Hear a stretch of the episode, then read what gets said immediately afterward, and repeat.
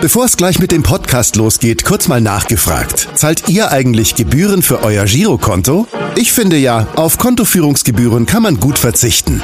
Deshalb wird dieser Podcast auch von der Sparda Bank Hamburg präsentiert. Dort gibt's nämlich das kostenlose Gehaltskonto für 0 Euro. Mein Tipp? Jetzt mit nur wenigen Klicks online oder in der Filiale zur Sparda Bank Hamburg wechseln und Gebühren sparen. Und nun geht's los mit dem Podcast. Präsentiert von der Sparda Bank Hamburg. HSV. Wir müssen reden. Der Abendblatt Podcast rund um den Hamburger Sportverein. Moin und herzlich willkommen zur 80. Ausgabe von HSV. Wir müssen reden. Mein Name ist Henrik Jakobs und ich begrüße auch heute wieder meinen Kollegen Kai Schiller im Homeoffice. Moin Kai. Moin Hendrik. Und am Tag nach Ostern haben wir wie immer einen spannenden Gast gefunden, mit dem wir über den HSV, über den kommenden Gegner Darmstadt 98 und vor allem auch über seine Karriere sprechen wollen. Die nachträgliche Osterüberraschungsvorstellung übernimmt heute ein Mann, der unseren Gast vom allerersten Tag an kennt. Ja, ein herzliches Hallo aus dem Schwabenlände zum Podcast des Hamburger Abendblatts. Mein Name ist Markus Schiplock. Ich darf euch den heutigen Gast, meinen Sohn, den Fußballprofi Sven Schiplock, ankündigen. Lieber Sven, viel Spaß. Liebe Grüße aus deiner Heimat, dem Eckartstal. Ja, moin, Servus und hallo Sven Schiplock, Stürmer von Arminia Bielefeld, Eckstürmer vom HSV und von Darmstadt 98. Moin, Schippo. Moin, grüßt euch. ja, du hast schon die Augen ein bisschen verdreht. Wir haben es gesehen. Ähm, die Grüße kamen natürlich von deinem Vater von der Schwäbischen Alb. Ähm, warst du über Ostern bei der Familie und gab es schon Andeutungen? Offenbar noch nicht, weil sonst hättest du wahrscheinlich die die Augen nicht so verdreht. Nee, also von der Ankündigung wusste ich nichts auf jeden Fall. Ähm, und die Ostertage, ja, dadurch, dass wir ein Spiel am Samstag hatten und Training gestern, ähm, ähm, war ich über Ostern jetzt nicht zu Hause und hatte daher auch keine Vorahnung. Sehr gut, Überraschung geglückt. Ähm, du bist ja seit zweieinhalb Jahren jetzt nicht auf der Schwäbischen Alb, sondern auf der Alm, und zwar der Bielefelder Alm. Aktuell allerdings an der Hand verletzt. Ne? Vielleicht kannst du einmal kurz erzählen, was passiert ist, was los ist. Ähm, ja, ich habe mir am Dienstag im Training die Mittelhand gebrochen. Ähm, ja, also war in einem Zweikampf, äh, sah eigentlich ganz harmlos aus. Ähm, habe dann aber schon direkt einen, einen stechenden Schmerz in der Hand gemerkt. Konnte zwar noch bis zum Ende trainieren, aber bin nach dem Training zum, zum Röntgen gegangen und dann sieht man ähm, dass die Mittelhand gebrochen ist. Zum Glück ein einfacher oder ein schöner Bruch, sagt man, ein gerader Bruch, dass ich nicht operieren lassen muss. Ähm, das heißt einfach eine Schiene ähm, mit ein paar Schmerztabletten und weiter geht's. Weiter geht's. Ja, stechender Schmerz klingt ja jetzt irgendwie relativ gering für einen Mittelhandbruch. Das hört sich irgendwie schmerzhafter an. Ja, ich hatte irgendwie wirklich Glück ähm, dass es nicht so, so schwerwiegend gebrochen ist oder einfach ja, ein, ein gerader Bruch war in dem Fall. Und ich habe irgendwie nicht so viel Schmerzen. Äh, die Ärzte meinten auch, das kommt vielleicht noch oder müsste eigentlich mehr Schmerzen da sein, aber ich konnte am ähm, Sonntag jetzt das Spielersatztraining auch wieder mitmachen. Klar, in der Schiene ein bisschen gepolstert. Ähm, aber ja, keine Zeit, äh, irgendwie mich auszukurieren. Wir sind ja leider kein, oder wir sind zwar kein Medizin-Podcast, aber ich weiß nur beim Mittelfußbruch, das ist immer gar nicht so witzig. Also hat die Mittelfuß und die Mittelhand offenbar aber nicht so viel miteinander zu tun. Als Fußballer brauche ich zum Glück die Hand nicht so viel wie den Fuß. Ähm, aber ich glaube, es ist nicht zu vergleichen. Ähm, ähm, klar braucht der Knochen immer gleich lang, weiß gar nicht, ob das, ob das stimmt, äh, am Hand oder an, an der Fuß, am Fuß. Ähm, aber ja, bis es wieder komplett zusammengewachsen ist, meinte der Doc auch, dass es dann so schon drei bis vier Wochen dauert. Aber da ich jetzt eine Schiene habe und es dann relativ gepolstert ist, versuche ich jetzt ähm, die Woche wieder voll mitzutrainieren und am Freitag wieder dann dabei zu sein. Genau, Freitag spielt ihr ja gegen Freiburg, das heißt, die Zeit wird reichen auf jeden Fall und du wieder dann ja, spielfähig sein? So ist, also so ist der Plan. Ähm, jetzt am Sonntag war es ganz gut. Ich muss jetzt mal schauen, wenn so ein, zwei Härtetests noch kommen unter der Woche, wie, sie, wie sich mit meiner Hand verhält, ähm, weil es schon ein bisschen ungewohnt auch ist. Wenn es dann geschient ist, ähm, ähm, so mit der Balance, äh, so ein bisschen die Koordination ist ein bisschen anders, weil man einfach nicht die Hand nicht ganz so bewegt wie, wie sonst. Ähm, Aber rein schmerztechnisch war es gut und wenn es so bleibt, äh, steht äh, da nichts im Wege. Aber wie gesagt, das entscheidet dann auch der Trainer. Freitag spielen ja auch deine beiden Ex-Clubs in der zweiten Liga gegeneinander, HSV gegen Darmstadt. Äh, natürlich wirst du dich auf dein Spiel erstmal konzentrieren. Ähm, wie ist es danach? Nach deinem Spiel guckst du dann dir die Zusammenfassung bei The Zone an oder guckst du einfach nur das Ergebnis, mehr oder weniger emotionslos? Wie verfolgst du die Partie deiner beiden Ex-Clubs? Ähm, ich muss sagen, bei Darmstadt relativ wenig. Ähm, beim HSV schon relativ viel. Ähm, ja, aber wie es sich ergibt, ähm, jetzt am, am Wochenende natürlich. Gestern habe ich auch mitgefiebert und ja, gut. Ich weiß gar nicht, was dazu sagen soll. Das, das tut mir schon weh auch, das zu sehen dann. Äh, vor allem jetzt wieder am, am, am Wochenende so ein Spiel und so gut gespielt auch und so das Spiel im Griff und das tut dann nur weh, auch als Zuschauer, als, äh, als Ex-HSVler. Ähm, wenn man es dem HSV einfach auch wieder gönnt, in der ersten Liga zu sein. Äh, die letzten zwei Jahre ist einfach unglücklich teilweise, einfach versäumt dann. Ähm, trotz guter Spiele auch verloren und ich hoffe, dass es ist, dieses Jahr die letzten sieben Spiele voll, voll packen und dann wieder in der ersten Liga sind auf jeden Fall. Ja, mitgefiebert hast du doch mit Sicherheit auch mit Aaron Hunt, deinem ehemaligen Mitspieler, mit seinem ja, fast Hattrick, muss man sagen. Ähm, ja, aber nach dem 3-0 hast du noch nicht den Fernseher ausgemacht, offenbar. Ganz ausgemacht habe ich noch nicht. Aber ich bin nicht davon ausgegangen, dass da noch irgendwas. Ich wie gesagt, ich habe das Spiel ja angeguckt. Ich habe die letzten Viertelstunde, 20 Minuten, dann, wo es dann 3-1 oder so stand, 3-2 fast schon, äh, habe ich dann auch wirklich dann auch nur das HSV-Spiel angeguckt. Ich wollte mir das dann wirklich auch angucken, weil ich dann gedacht habe, eigentlich kann da nichts mehr passieren in dem Spiel. Äh, umso ärgerlicher, klar. Ähm, aber ich hoffe, dass es dieses Jahr wirklich dann trotzdem reicht. Ich war gestern im Stadion äh, beim, beim, Spiel und habe das äh, äh, natürlich von der Tribüne aus verfolgt. Henrik war nicht im Stadion, hat aber einen Kommentar im Abendblatt geschrieben jetzt, dass er das Spiel das erste Mal seit langer Zeit nur am, am Live-Ticker verfolgt hat und er meinte, er hätte das, kannst du ja vielleicht gleich selbst erzählen, er hätte beim beim 3 zu 1 hätte er irgendwie gewusst, was jetzt passiert. Hast du auch dann so eine, so eine HSV-Vorahnung oder ähm, bist du da ganz anders rangegangen? Nee, also ich fand schon, dass sie die letzten Wochen schon auch wieder konstant waren. Ähm, und dass sie beim 3-0 und so ein 3-1, vor allem ist es dann, muss man auch dazu sagen, natürlich äh, ist es dann auch nicht mehr so, dass der große Druck von den Zuschauern auch kommt. So, so dieses, wenn du dann dort spielst, klar, und du kommst nochmal 3-1 und da das sind, weiß nicht, was passt da rein, 60.000, 50.000, sowas, ähm, dann ist es nochmal was anderes. Aber ich denke mir dann immer, wenn man 3-0 führt und auch einfach so, so, eine hohe Qualität hat, dann macht ein, so ein Tor macht einem nichts aus. So, das, aber wie gesagt, dann, dann lässt man ein, zwei Torchancen noch, noch liegen, dann kommt man ein bisschen ins Grübeln und das ist dann, dass es dann auch immer so ist, dass es dann auch wirklich dann der Ausgleich oder die Niederlage ist, das ist halt umso bitterer, dass sie mal nicht wirklich mal mit dem blauen Auge davon kommen und dass irgendwie wie der Ball wird von der Linie gerettet und dass der einfach dann nicht mehr reingeht, weil man sagt, okay, heute haben, sind wir mit dem blauen Auge davon gekommen, aber wir haben trotzdem verdient gewonnen, aber irgendwie ist es, ist es wirklich äh, immer wieder auch bitter zu sehen, wie in den letzten Minuten die Spiele verloren oder ja, verloren gehen. Mhm, wie du schon sagst, ich habe das auch deswegen geschrieben, weil es beim HSV einfach nichts Neues ist. Also es ist ja gerade in dieser Saison auch schon häufiger passiert in Aue beim 3 zu 1 ähm, Spielstand, dann noch 3 zu 3 ausgegangen. Gegen Heinheim haben sie mal 2-0 geführt, dann ging es 2 zu 3 aus. Deswegen hat man oft das Gefühl, irgendwie geht es am Ende immer gegen den HSV aus. Jetzt so ein, so ein Spiel wie gestern, du hast das ja auch gesehen. Was würdest du dann sagen? Ist das dann eher so eine verfrühte Selbstzufriedenheit oder ist das dann einfach ein bisschen Unvermögen oder wie du schon sagst, dann auch ein bisschen der Kopf, der dann anfängt zu grübeln, sobald dann irgendwie wieder der Gegner ein bisschen dran ist.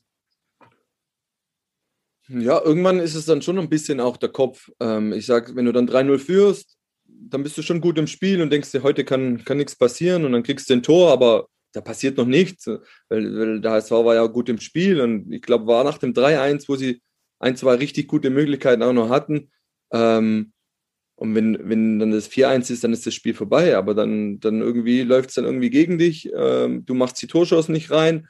Du denkst ja aber trotzdem, heute kann nichts passieren. So, und dann erst mit dem 3-2 sage ich, ist es dann schon so, dass es im Kopf so ein bisschen, ähm, so ein bisschen anfängt und denkt, ey, das Spiel können wir heute auf gar keinen Fall verlieren oder können hier Punkte liegen lassen, weil wir haben bisher so souverän. Und dann, ja, dann macht der eine da einen Fehler, da passt einer nicht auf und dann kommt eine zum anderen. Und ja, das ist im HSV wirklich so oft passiert, dass ich kann das, kann das mir auch nicht erklären. Ist da schon auch manchmal auch Pech dabei, muss man einfach sagen, bei, bei vielen Spielen. Das ist ja, ja, wie gesagt, mit dem, mit dem Ball, wo gerettet wird auf der Linie äh, und der im Liegen schießt er ihn so rein. Also, ja, einer von tausend Schüssen vielleicht, aber irgendwie kommt so vor, dass da der HSV dann schon auch immer häufig solche, solche Spiele dann auch verliert. Diese Geschichte mit dem Kopf, die du angesprochen hast, ähm, jetzt ist es gestern so gewesen, dass, dass Bobby Wood zwei äh, riesen Torchancen hatte und, und leider nicht gemacht hat. Ist es gerade als Stürmer so, dass man dann vielleicht auch, auch mal äh, den Moment länger nachdenkt oder dass, ein, dass man sich mehr Druck macht, weil wenn du im Mittelfeld Fehlpass spielst, dann ist es oftmals, oftmals nicht immer, nicht der entscheidende Fehlpass. Aber wenn du als Mittelstürmer dieses Ding nicht machst, dann kann es halt nach hinten losgehen direkt. Ja, also wie gesagt, ich, ich habe das, glaube ich, oft genug auch schon, äh, schon miterlebt, ähm, dass man eine, eine richtig gute Torchance hat und gefühlt im, im, im Gegenzug direkt ein Tor kriegt. Ähm, aber das gehört dazu, ähm, äh, zum Sport auch. Ähm, klar ist mit Bobby schon sehr, sehr schwierig. Ich sage, der macht sich schon auch sehr, sehr viel Gedanken darüber, über seine Situation und äh, lange nicht gespielt, nicht im Rhythmus. Wenn gespielt, dann mal gut gespielt, mal nicht so gut gespielt. Und klar, es ist dann beim HSV schon auch so, dass, dass dann der Druck schon da ist. Ähm, und der eine geht ein bisschen besser damit um, der andere ein bisschen, äh, hat ein bisschen mehr Probleme damit. Und klar ärgert das einen, einen Stürmer dann auch, äh, wenn, wenn dann solche Chancen vergibst und du dann hinten raus dann wirklich auch noch die Punkte liegen lässt. Ähm, und klar nagt das ein bisschen an einem, äh, an einem Spieler ist, ist am, am einen Tag danach weg, der andere zieht es ein bisschen länger mit, aber da ist jeder, jeder auch unterschiedlich. Du hast ja jetzt auch schon bei einigen Vereinen gespielt. Ähm, Stuttgart, ein großer Verein, ähm, auch wenn da deine Karriere erst angefangen hat. Hoffenheim, da wart ihr auch dann im Abstiegskampf. Ähm, mit Darmstadt natürlich ebenso. Es ist trotzdem beim HSV ist dieser Druck noch ein bisschen was anderes. Also auch wenn du jetzt Bobby Wood erwähnst, der dann auch lange nicht getroffen hat, da kannst du dich mit Sicherheit als Stürmer gut hineinversetzen. Ist das beim HSV noch ein anderer Druck, eine andere Erwartungshaltung, mit der man umgehen muss? Ja, auf jeden Fall. Ähm, wie gesagt, ja, also will ich nicht sagen, ich bin ein Paradebeispiel dafür, ähm, aber ja, also rein an meiner, an meiner Spielzeit beim HSV sieht man dann schon auch, ähm, dass da irgendwas passiert ist, äh, dass irgendwie diese Selbstverständlichkeit, äh, Tore zu schießen, ähm, irgendwie dann abhanden gekommen ist. Obwohl ich dazu sagen muss, in meiner Karriere nie über, übertrieben viel Tore jetzt auch geschossen habe. Ich bin nie an den, nur an den Toren gemessen worden und nie an den, an, an den Toren nur, ja, also nur verglichen worden mit den, mit den Toren. Ähm, und das war beim HSV ein bisschen anders. So, da, da, da, zählt es einfach nur, als Stürmer Tore zu schießen. Da ist es egal, wie viel Assist du machst, wie viel du läufst. Schlussendlich musst du Tore schießen. Ist nicht nur beim HSV, so ist grundsätzlich als Stürmer so. Ähm, und diese Situation, ja, ist dann schon auch was anderes, weil der, der enorme Druck von außen dann schon ein anderer ist, wie bei anderen Clubs. Äh, beim Aufstieg ist es, ist es auf jeden Fall so. Ähm, ja, wie gesagt, aber der eine Stürmer kann besser damit umgehen ich konnte jetzt in dem Fall auch nicht richtig damit umgehen. Für mich war das auch neu. Ich bin von, von einem Club wie Hoffenheim gekommen, da hat es niemand, in Anführungsstrichen niemand interessiert, ob ich mal vier, fünf, sechs, sieben Spiele kein Tor geschossen habe. Ähm, aber beim HSV war es dann schon so, dass es dann angefangen hat mit drei, mit zwei Spielen, drei Spielen und dann, und dann wird der Druck schon größer. So, und dann macht man sich schon einen Kopf. Ähm, und ich muss sagen, in der, in, in der Situation, wo es dann auch bei mir so war, dachte ich schon auch, dass ich weiter bin in meinem, mit meinem Profi-Dasein, dass ich, dass, dass, dass mich an, mein, an meine Spielweise nicht herangeht. Dieser, dieser Druck, äh, dieser öffentliche Druck, dieser Zuschauerdruck, ähm, dass es meine Leistung nicht so beeinträchtigt. So, und das war für mich auch neu. Ähm, und es hat mich natürlich in dem Fall schon völlig aus der Spur gebracht. Das, ja. Das ist jetzt wahrscheinlich eine schwierige Frage, aber du hast ja selber gesagt, die, der, der, Zuschauerdruck, ist, der kann es ja im Moment nicht sein, weil Zuschauer sind ja nirgendwo da, leider seit, seit einem Jahr. Ähm, hast du für dich mal im Nachhinein ergründet, woher dieser Druck in Hamburg kommt? Ist es, man sagt immer, wenn du aus Hoffenheim gekommen bist, klar, hier sind zwei, drei Zeitungen mehr äh, am Trainingsplatz wahrscheinlich als in Hoffenheim. Macht man sich diesen Druck möglicherweise einfach auch selbst, weil man Spieler eines großen Clubs ist, der zwar nicht mehr in der Bundesliga spielt, aber immer noch irgendwie diese Raute da überall, überall hängt. Woher kommt dieser Druck? Ja, gute Frage.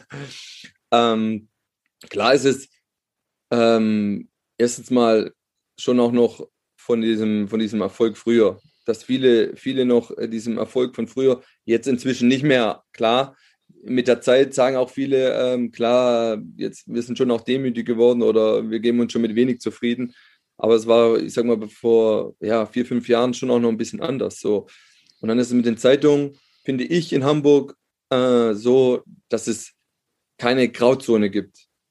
Also entweder bist du der völlige Flop oder der, der neue Topstürmer in Deutschland. So, und dieses, und dieses, dieses einfach mal normal sein und normal spielen, das gibt es nicht. Entweder du bist nicht gut genug oder du bist top. So dieses, und das ist schon extrem in Hamburg, fand ich. Jetzt war ich davor in meiner Karriere auch bloß in Hoffenheim, muss ich auch dazu sagen. Ähm, das ist bestimmt in anderen Clubs genauso man sagt ja auch in Köln ähm, und gibt es noch, noch andere Clubs, wo. Stuttgart. Stuttgart, genau, wo es mit der Presse auch so ist. Ähm, ja, aber ich weiß, wo der, wo der ganz große Druck auch herkommt, weiß ich, weiß es nicht, äh, woran es liegt. Ähm, wie ist denn das in Bielefeld? Also da hast du ja jetzt auch letztes Jahr um den Aufstieg mitgespielt. Da hattet ihr natürlich jetzt nicht so viel zu verlieren. Trotzdem gab es dann auch den Moment, wo ihr die Tabellenführung verteidigen musstet und eigentlich auch schon den Aufstieg so gut wie sicher hattet. Auch da spielt der Kopf natürlich nochmal eine große Rolle. Jetzt seid ihr im Abstiegskampf. Ähm, kannst du das vergleichen mit deiner Zeit in Hamburg? Nee, nee, nee.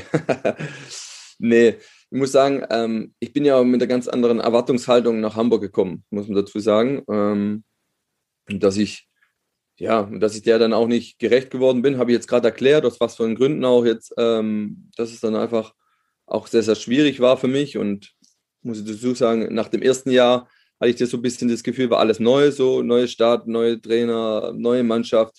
Ich habe so ein bisschen auch gebraucht, um mich einzuleben, auch wenn mir die nicht gegeben wurde, die Zeit. Ähm, und wollte ja dann eigentlich ähm, so in einem zweiten Jahr richtig dann angreifen und sage, jetzt, jetzt gebe ich Gas hier, jetzt kenne ich alle Gegebenheiten, die Stadt. Äh, ähm, ja, und wurde dann so ein bisschen dazu ja, gedrängt, einfach den Verein zu verlassen, einfach. Ähm, und das war für mich dann schon auch eine schwierige Situation, weil dann einfach mit diesem ein Jahr kein Tor geschossen, irgendwo anders hinkommen, da geht es auch um den Abstiegskampf. Ähm, die, die Situationen sind nicht, sind nicht zu vergleichen wie jetzt, weil für uns war das einfach, äh, wir sind sehr, sehr dankbar, dass wir, oder ich bin auch sehr, sehr dankbar, ähm, dass ich nochmal in der Bundesliga spielen darf überhaupt. Ähm, und es war klar hier mit Bielefeld, dass es bis an den letzten Spieltag ein Kampf ums Überleben äh, wird.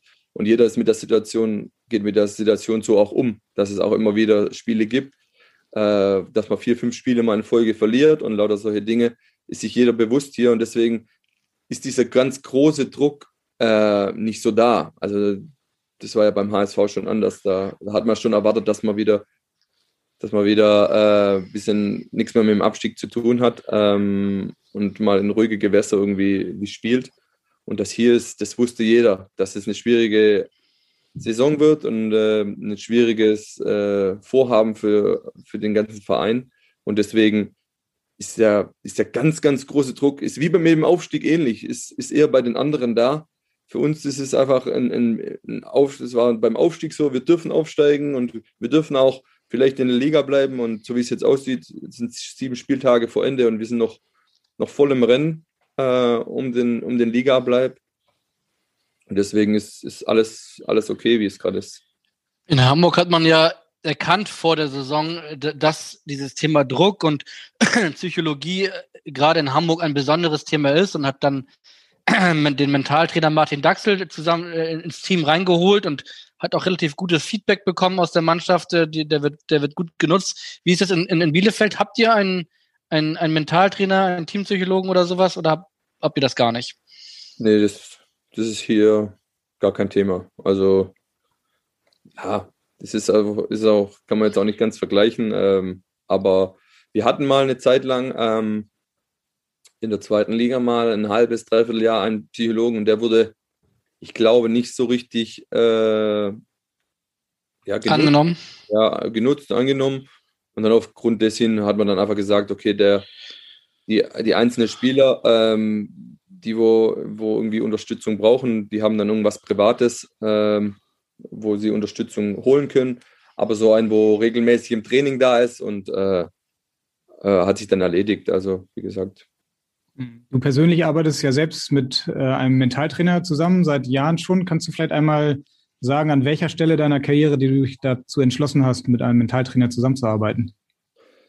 Ähm, ja, entschlossen war, es war eigentlich mit, mit David Kadel äh, schon ewig. Ähm, ich habe den kennengelernt ähm, in Stuttgart. Ähm, unsere Familien kennen sich. Sein Bruder wohnt auch äh, auf der Schwäbischen Alb und wir kannten uns von, von den Familien und so kam der Kontakt so ein bisschen zustande.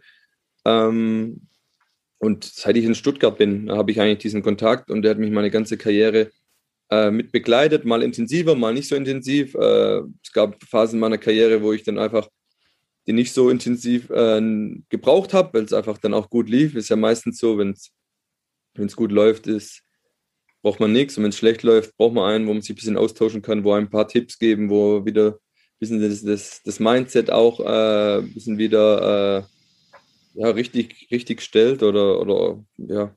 Und das ist bis heute so, ja. Ähm, immer wieder, wenn ich was brauche, äh, rufe ich ihn an oder wir treffen uns. Jetzt mit Corona ist es schwierig, aber, ähm, aber ich komme ganz gut klar mit den, mit, den, mit den paar Sachen, was er mir auch mit an die Hand gegeben hat. Und ja. Kannst du äh, mal erklären, wie das, also was für eine Regelmäßigkeit ist da drin, wenn du sagst, ich rufe ihn an, wenn ich ihn brauche? Also habt ihr alle zwei Wochen mal Kontakt, einmal im Monat, alle halbe Jahr? Kann man das gar nicht so richtig sagen, weil es halt, wie du eben schon gesagt hast, je nach, je nach da, wo du gerade spielst, anders sein, sein kann? Ähm, ja, es gab Zeiten, da habe ich bestimmt wöchentlich äh, mit ihm telefoniert. Ähm, es war ja dann auch so, dass dass zu meiner Zeit äh, beim HSV ja auch schon einen Psychologen gab, im zweiten Jahr, glaube ich, im zweiten, also ja, in meinem, in meinem zweiten HSV-Jahr. Ähm, und den habe ich dann auch, auch mitgenutzt. Ähm, Speckels war das, ne? Genau, ja.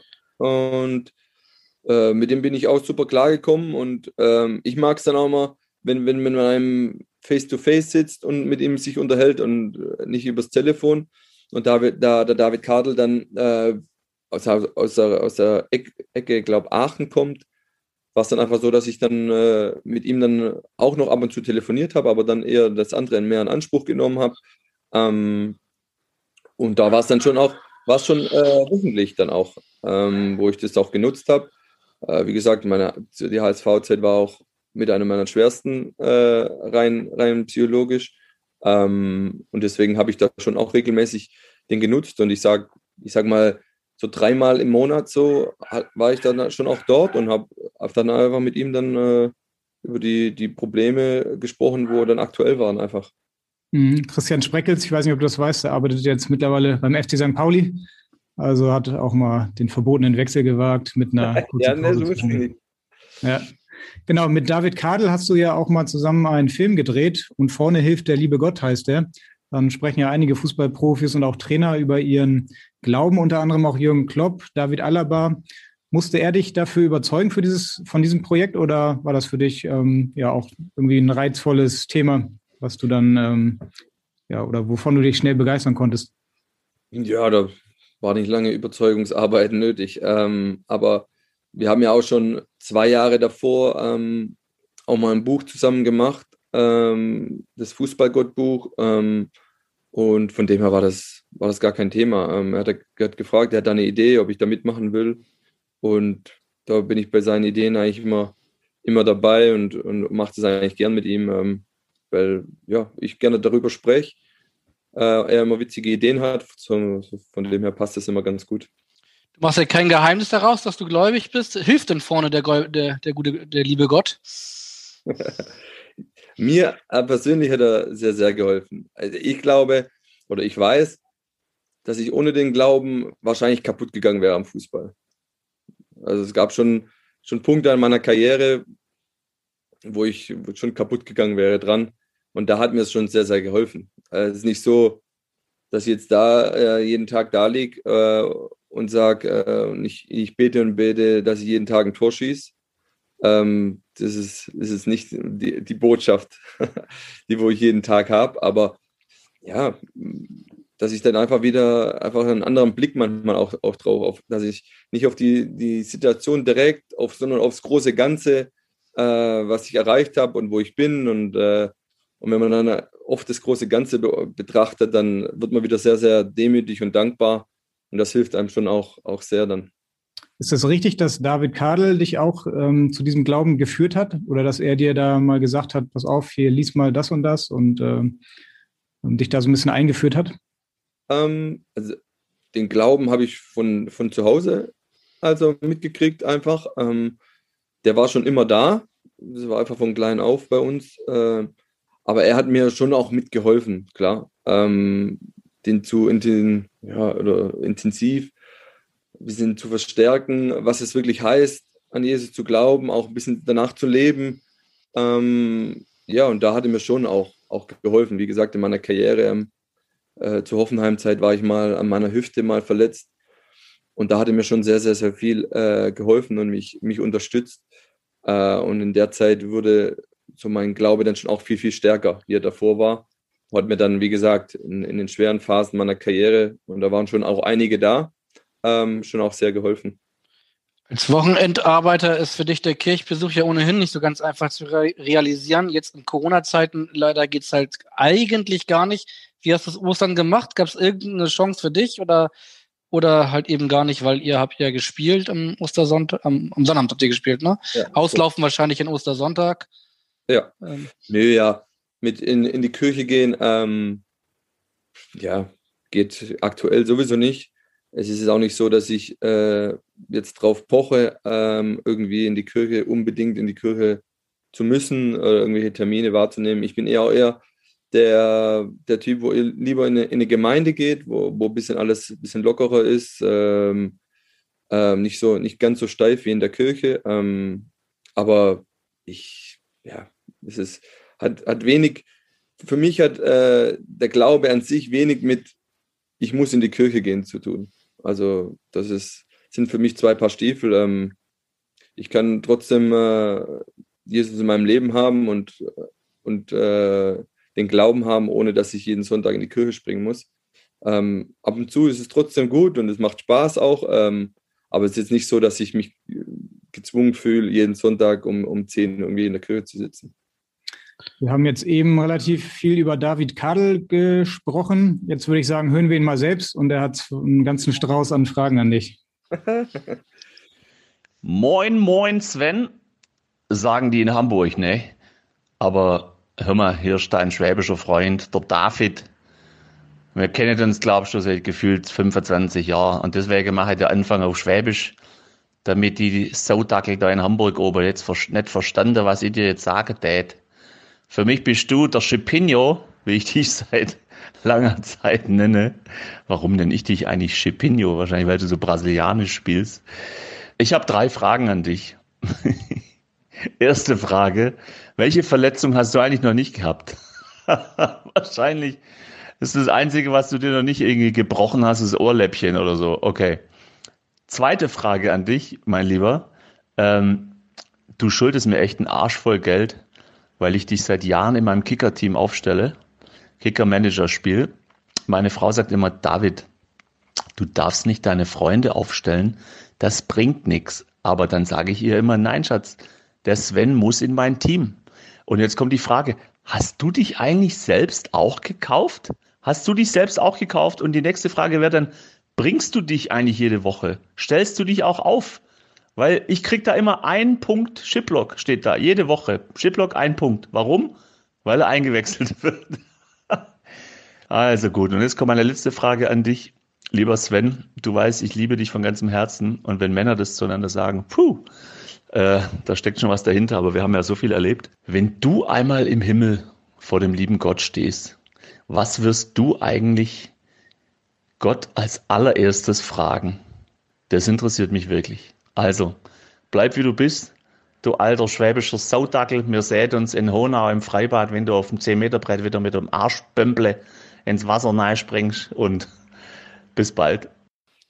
Ja, du alter schwäbischer Saudackel, da haben uns jetzt einige Fragen bitte beantworten und wir gehen mal schön der Reihe nach. Ich glaube, die erste Frage passt ja sehr gut zu, zu deiner aktuellen Woche, war auf, das, auf die Körperteile bezogen. Also wir können, wir wissen schon mal, die Hand hast du abgehakt in dieser Woche. äh, wie sieht's sonst aus? Ohrläppchen noch nicht gebrochen und an, ansonsten verletzungstechnisch? Ich muss sagen, ähm, verletzungstechnisch, das, äh, ja, wie soll ich es erklären? Ähm, also viele, viele Verletzungen hatte ich zwar, aber nie irgendwas, wo richtig, wo richtiges was kaputt war, muss ich sagen. Ähm, ich glaube, von den Bändern und äh, meine Muskeln und das war, bin ich eigentlich relativ verschont geblieben. Ähm, aber es ist einfach mit meiner, mit meiner Hüfte, ähm, war das einfach so, dass ich äh, lange Jahre Probleme hatte. Ähm, ich hatte, glaube das erste Mal Probleme mit meiner Hüfte, wo ich vorher erzählt habe, äh, in Hoffenheim 2013 oder sowas. Ähm, und das hat mich einfach dann meine ganze Karriere bis zu meiner OP jetzt eigentlich begleitet. Ähm, und das waren dann einfach, ja, einfach Folgeverletzungen von, aufgrund meiner Hüfte, äh, Fehlstellungen, Fehlbelastung und dann vier Wochen mit dem Rücken, äh, dann da eine Zerrung, da eine leichte Verletzung. Und die Summe, in der Summe war es dann schon sehr, sehr viel. Ähm, wie gesagt, ähm, große Verletzung war richtig große, war eigentlich nur meine, meine Hüft-OP, und das habe ich dann einfach gemacht aus, aus dem Grund, weil ich dann einfach auch viele Probleme bekommen habe auf, aufgrund der Hüfte.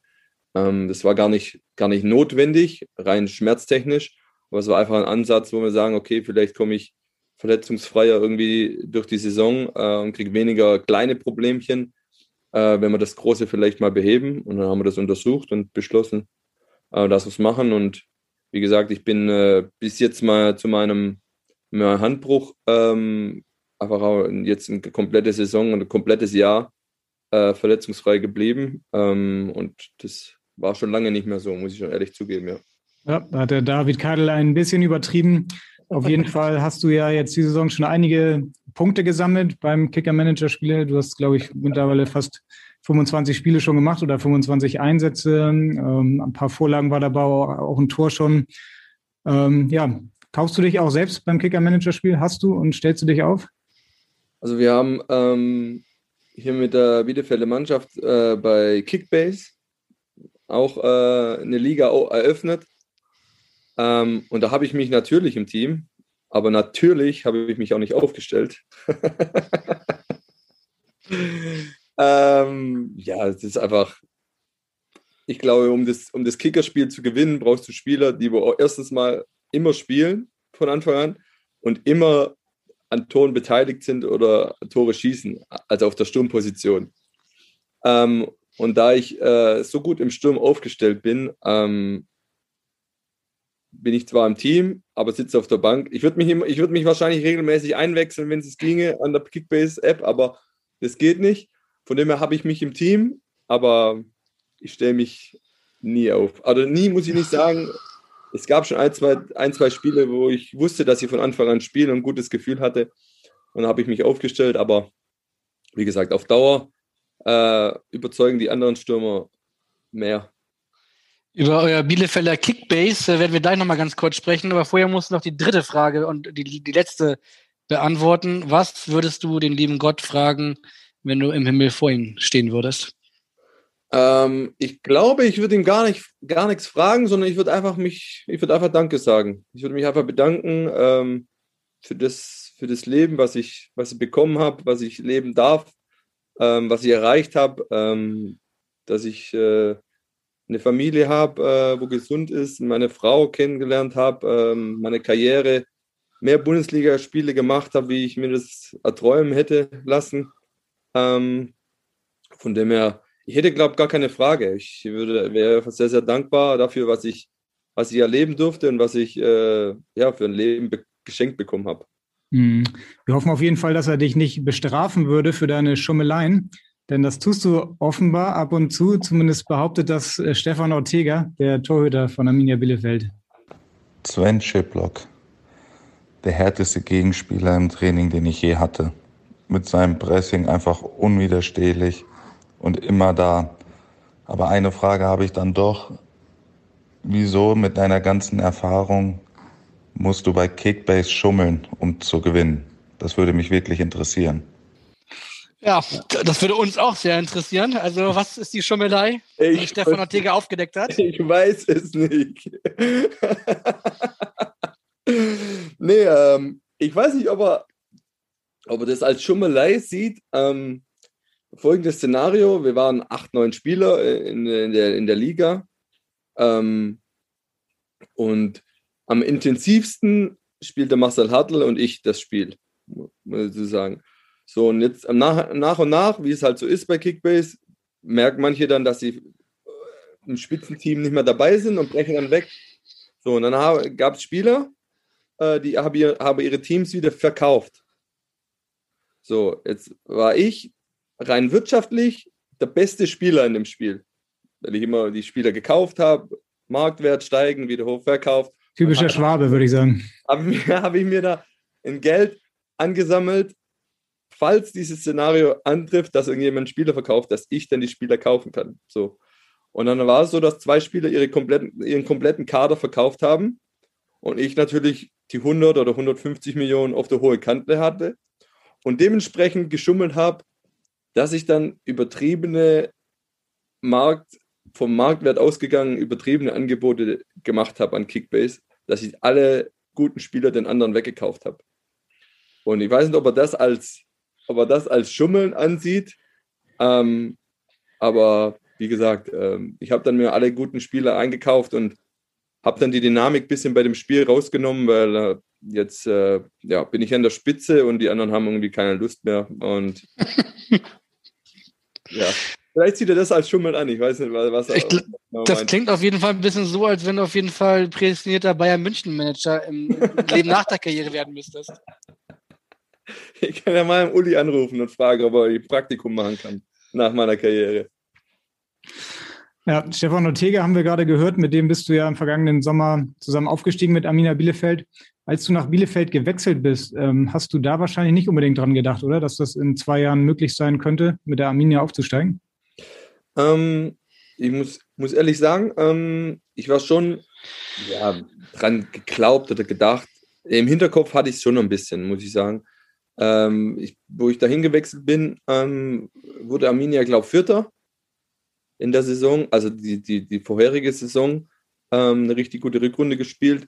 Und ich hatte schon das Gefühl, vielleicht äh, mit ein, zwei Verstärkungen kann es vielleicht schon noch, schon noch klappen, ähm, mal, mal in einer Saison irgendwie den Aufstieg über die Relegation oder wenn mal irgendwie nicht so Top-Teams absteigen in einem Jahr, äh, dann irgendwie eine gute Saison zu, zu, zu spielen und dann aufzusteigen. Aber das ist dann auch in, in so einer Saison in, in der Art und Weise dann auch passiert ist, ähm, das hätte ich mir nicht erwünschen oder träumen hätte können. Also wie gesagt, das war schon, äh, auch wenn ich die, ich sag mal, 60 Prozent von der, von der Saison äh, gar nicht mitgespielt habe oder mitwirken durfte, weil sich das mit meiner Hüft-OP ein bisschen länger gezogen hat, wie geplant, ähm, war es im hinten raus dann trotzdem umso schöner, wieder dann ein Teil davon zu sein, seine Leistung auch zu bringen, ein, ein wichtiges Tor zu schießen. Und äh, ich glaube, das bleibt jedem auch in Erinnerung, ähm, diese, diese Saison oder dieser Aufstieg. Dieses wichtige Tor, von dem du sprichst, war am 29. Spieltag gegen, gegen Holstein Kiel. Das, äh, du hast in der Nachspielzeit das 2 zu 1 geschossen, war dein erstes äh, Ligator nach, nach drei Jahren, glaube ich. Ähm, war das für dich so dein emotionalstes Profitor, an das du dich erinnern kannst?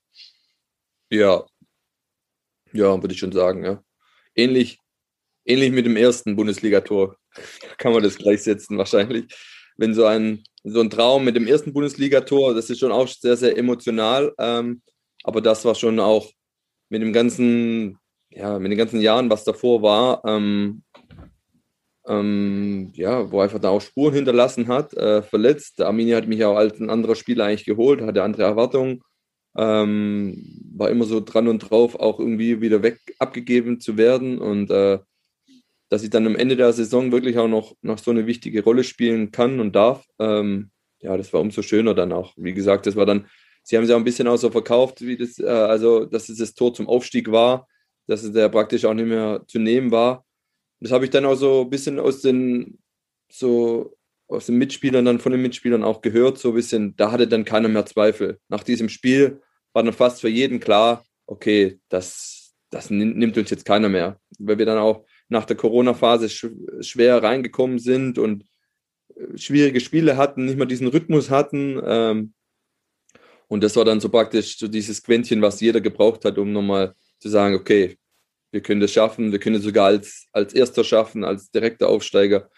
Und äh, ja, es war für mich ja unbeschreiblich. Also wie gesagt, wenn man auch so lange dann äh, nicht mehr spielt, auch kein Tor geschossen hat, ähm, so ein wichtiges Tor dann auch zu schießen, das tut einem dann schon sehr, sehr gut auf jeden Fall. Mhm. Ihr habt den Aufstieg dann ja auch geschafft, habt deine Ex-Clubs Stuttgart und den HSV hinter euch gelassen. Ähm, konntet ihr dann den Aufstieg überhaupt richtig feiern? Das war dann ja so mitten in der Corona-Phase. Also ich denke mal unter euch vielleicht das eine oder andere Bier. Aber wie fiel die Aufstiegsfeier aus? Ja, nicht so wie er wünscht. nee, leider nicht, klar. Ähm, es ähm, war dann auch mal ein Hin und Her. Es war ja relativ dann zur Anfangphase, da war die erste Welle weg und dann konnte man so ein bisschen, vielleicht hat man spekuliert, vielleicht kann man dann doch ein bisschen äh, was Größeres machen und dann hatten wir ein bisschen ein Autokorso trotzdem äh, durch die Stadt, aber das wurde dann von der Polizei dann auch relativ schnell unterbunden, weil dann klar viele Leute dann irgendwo auf dem Marktplatz waren und das wurde dann nicht gesehen und klar, wir, wir wollten nicht verstehen, warum nicht, wir nicht ein bisschen wenigstens äh, dieses Gefühl haben dürfen, wenn schon nicht auf dem Rathausplatz mit, äh, mit der Schale irgendwie stehen, aber wenigstens ein bisschen diese Emotionen aufzufangen. Ähm, aber es hat die Polizei dann schon auch strikt unterbunden.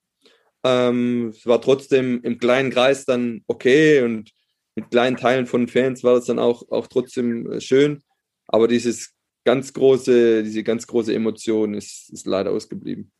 Du hast gerade gesagt, das äh, war ja irgendwie kurz oder ein bisschen nach der ersten Welle. Jetzt sind wir gerade mitten in der, in der dritten Welle und äh, aktuell wird ja wieder überlegt, ich glaube, die Entscheidung soll jetzt auch in den nächsten Tagen schon verkündet werden, ob die Bundesliga-Clubs und Zweitliga-Clubs, ob die so ein Quarantänetrainingslager verpflichtend machen müssen in der englischen Woche. Ich weiß nicht, habt ihr schon irgendwas gehört und ich weiß gar nicht, wie ich mir das vorstellen muss in so einem Quarantänetrainingslager, ob man da wirklich nicht mit seinen Mitspielern, mit denen man ja den ganzen Training über immer auf dem Platz steht, ob man dann wirklich gar keinen Kontakt haben darf so richtig. Vielleicht kannst du mir ein paar Einblicke geben. Ähm, also wie das genau in diesem Quarantäne-Trainingslager ablaufen soll, weiß ich auch nicht. Also äh, wie gesagt, da wir dann alle in diesem Hotel sind und in so einer sogenannten Blase sind, regelmäßig getestet werden, jeden Tag mit Schnelltest, jeden dritten Tag mit PCR-Test, ähm, kann ich mir jetzt nicht vorstellen, dass wir auf dem Trainingsplatz zusammen sein dürfen, aber nicht zusammen dann am Abend Playstation spielen dürfen. Also so kann ich mir nicht, also ich weiß es nicht. Vielleicht bin ich auch falsch informiert. Vielleicht ist es dann auch so wirklich, dass nur zu, zum Essen und zum Training alle zusammen sein dürfen und alle dann in, sein, in ihr Zimmer gehen sollen. Ob es wirklich so funktioniert, bezweifle ich ein bisschen. Wenn man dann schon auch zehn Tage lang äh, irgendwie dann zusammen ist. Ähm, aber ich bin mir jetzt noch gar nicht sicher, ob das jetzt wirklich beschlossen ist. Ich habe irgendwie gehört, dass, es, dass wir das machen müssen, aber ich wüsste jetzt nicht, ob das jetzt wirklich vom DFL beschlossen worden ist oder nicht. Ähm, aber wie das genau ablaufen wird, äh, bin ich auch äh, ja. überfragt. Also wie gesagt, wir sind dann im Hotel und sind dann am Training und dann zu den Spielen und dann wieder zurück ins Hotel. Ähm, und wie, wie die Tagesabläufe dann sind, da bin, bin ich selber überfragt. Ja, normalerweise ist ja Trainingslager, man kennt das im Sommer mit Lagerfeuer vielleicht mal oder Rafting-Tour. Ähm, es gab ja schon ein äh, Quarantänetrainingslager vor dem Widerstart der letzten Saison. Da hast du dann noch mit Sicherheit auch die eine oder andere Erfahrung dann schon sammeln können, oder? Wie das genau ablief. Durftet ihr da abends zusammensitzen und Playstation spielen? Ja, alles halt, ähm, ja, es sind ja nie zehn Leute in, in, einem Raum, wenn irgendjemand Playstation spielt. Das ist ja dann oft nur zu zweit oder zu dritt. Ähm, und ich glaube, da spricht auch nichts dagegen. Äh, wenn man irgendwie am Billardtisch spielt oder irgendwo an der Dartscheibe steht und er zu zweit, zu dritt irgendwie eine Runde Dart spielt, ich glaube, da spricht auch gar nichts dagegen. Da geht es eher wahrscheinlich um, um diesen Kontakt nach außen, ähm, dass man einfach die englische Woche äh, auf jeden Fall durchbringt. Nicht, dass da irgendwie eine Unterbrechung gibt, wenn man dann halt keine Zeit mehr hat, hinten raus die Spiele irgendwie nachzuholen. Äh, ich glaube nicht, dass es dann so extrem streng sein wird, dass man nicht mehr äh, Playstation spielen kann unter sich. Also. Wie, seht ihr in der Mannschaft denn, äh, also du hast es ja schon richtig gesagt, noch ist es nicht offiziell entschieden, aber es scheint ja irgendwie in diese Richtung zu gehen. Ich habe mich gefragt, warum eigentlich gerade in der englischen Woche, weil aus meiner Sicht macht das gerade am wenigsten Sinn, da zum Beispiel der HSV hat zwei Auswärtsspiele im Süden, aber ein Heimspiel im Norden. Das heißt also, die müssten dann äh, gegebenenfalls, wenn sie ein Trainingslager im Süden machen, irgendwie aus der Blase nach Hamburg zurück und so. Also gerade in der englischen Woche ist dann ja auch viel Reisebewegung, dass diese Blase nur bedingt Sinn macht. Wie, wie seht ihr das in der Mannschaft? Nervt das oder ist, ist man mittlerweile auch so ein bisschen auf dem Stand, dass es einem egal ist? Hauptsache, man peitscht jetzt diese, diesen Spielbetrieb dadurch? Ja, aber es ist ja, ist ja die ganze Saison eigentlich schon ein bisschen so, dass man versucht, diesen Spielplan einfach auch einfach durchzupeitschen mit der, mit der Sommerpause und dann mit jetzt auch ja nochmal eine Länderspielpause im Mai. Ähm, habe ich zufällig äh, jetzt noch, noch mal gesehen, dass wir nochmal eine Länderspielpause haben Anfang Mai.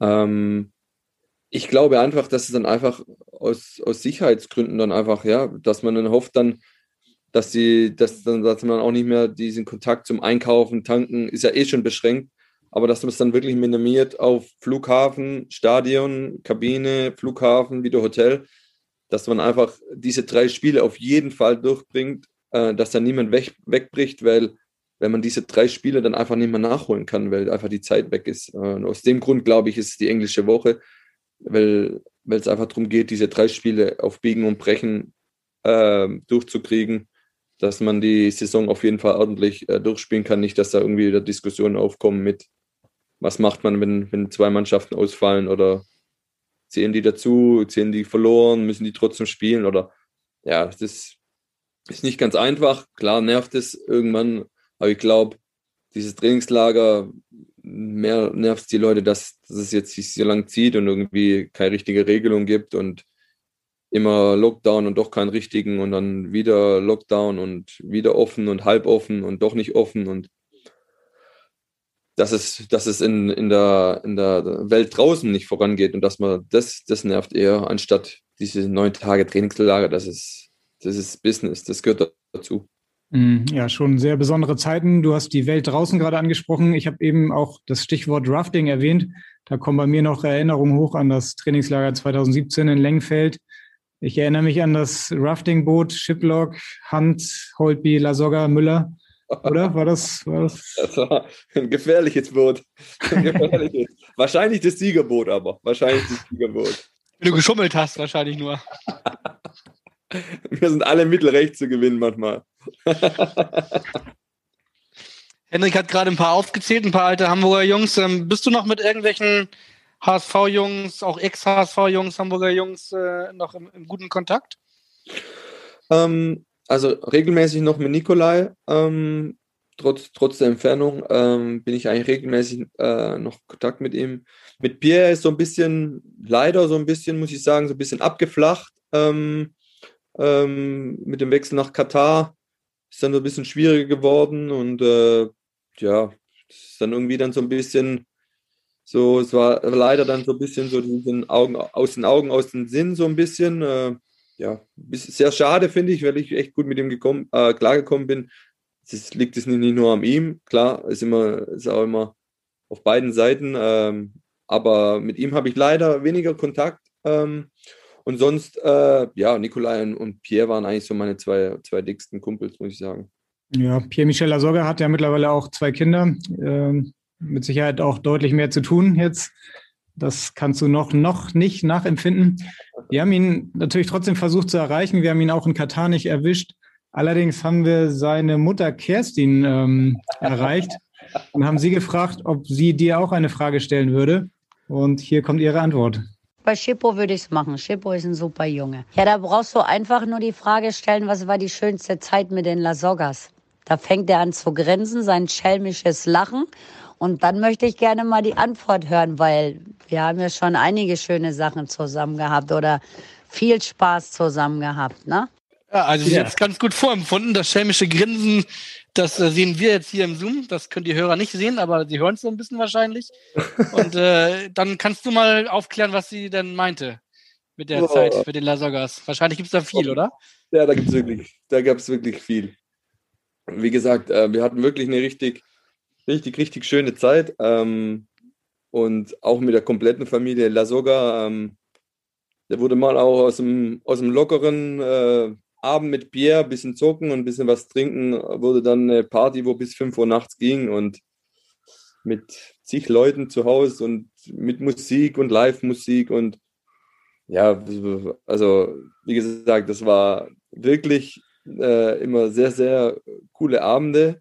Und da gab es wirklich viele, ja. Also wenn ich überlege einmal, ähm, hatten wir vom HSV eine Weihnachtsfeier und Pierre hatte ähm, an dem Tag danach Geburtstag. Dann haben wir gesagt, dann haben wir gesagt, ja, die Weihnachtsfeier war dann irgendwie vorbei und dann war es noch nicht 12 Uhr. Und dann haben wir gesagt, komm, wir, wir trinken ein bisschen was äh, bei ihm zu Hause und stoßen auf seinen Geburtstag an und zocken ein bisschen. Und das weiß ich noch. Und dann hat die Mama Lasoga angerufen, kurz vor zwölf. Junge, du musst ins Bett. Er hat Bier angerufen und ich nehme das Telefon und sage, Kerstin, wo bist du denn? Wir machen hier eine Party und du bist nicht da. Auf einmal geht die Tür auf und sie den ganzen, den ganzen Lasoga-Clan dabei und die Musik angemacht und wir haben dann eine, eine, eine richtig coole Party gefeiert. Ähm, ja, also es war wirklich, äh, an den Abend hat es dann nichts gefehlt, an, an einen Sambuka gleich gar nicht. Also das ist das, ist das äh, was auch hängen geblieben ist. Die Mama Lasoga, die liebt Sambuka und die trinkt zu jedem Anlass Sambuka. Und da muss auch jeder Sambuka trinken. Und da gibt es auch eine, eine, kleine Geschichte nochmal, gerade ein, witzig. Hatten wir ein, äh, ein Samstagsspiel, haben das Spiel gewonnen und sind dann. Aber nicht in der Hamburger Phase gewesen sein. Ja, es gab auch Spiele, wo wir gewonnen. Es war im ersten Jahr. Ähm, und dann haben wir gesagt, komm, Pierre, wir gehen ein bisschen in, in den Club. Und dann hat, hatte ich zwei, drei Kumpels dabei. Und dann standen wir vor dem Club, dann kam Pierre aus dem Taxi und hat gesagt, ja, wir müssen kurz noch warten. Ähm, es kommt noch jemand, dann sind noch zwei Taxis angefahren, Großraumtaxis mit Leute ausgestiegen, Leute ausgestiegen und Leute. Und ich sagte, die können doch nicht alle dazu. Sagt er, doch, doch, die kommen alle mit. War Oma, Opa, Onkel, alle waren dabei. Wir sind dann in, ins, ins Golden Cut, in den größten Hip-Hop-Laden rein. Dann saßen wir da und sie, klar, direkt eine Flasche Sambuka und jeder kriegt ein Glas und ich, Sambuka, boah, ich, da stellen, mir, stellen sich die Nackenhaare bei mir. Und ich, klar, mein Glas gehabt und Tag im Club weggeleert und schüttel meinen Kopf ein bisschen und denke mir, oh, dann kommt sie und gibt mir einen Leberhaken und sagt, wenn ich einen ausgebe, dann wird er auch getrunken. Ich habe es ganz genau gesehen. und ab dem Zeitpunkt habe ich jeden Sambuka mitgetrunken, wo die Kerstin ausgegeben hat. Der Leberhaken muss gesessen haben. Der, ja, also wie gesagt, ähm, wir hatten eine sehr, sehr schöne Zeit und äh, die möchte ich auch nicht missen und äh, es waren schöne Abende, auch, aber auch anstrengende, muss ich sagen. Vom Alkohol. Vielleicht, vielleicht hilft dir jetzt dieser Podcast, um äh, das zusammenzuführen, wieder was eigentlich zusammengehört. Ja, sehr gerne. Shiplock und den Lasoga Clan. Du kannst gerne die Gitarre rausholen. Das hat sie uns nämlich auch noch verraten, dass äh, du ein begnadeter Gitarrenspieler seist. und dann äh, eine, eine, eine Reunion-Party äh, macht.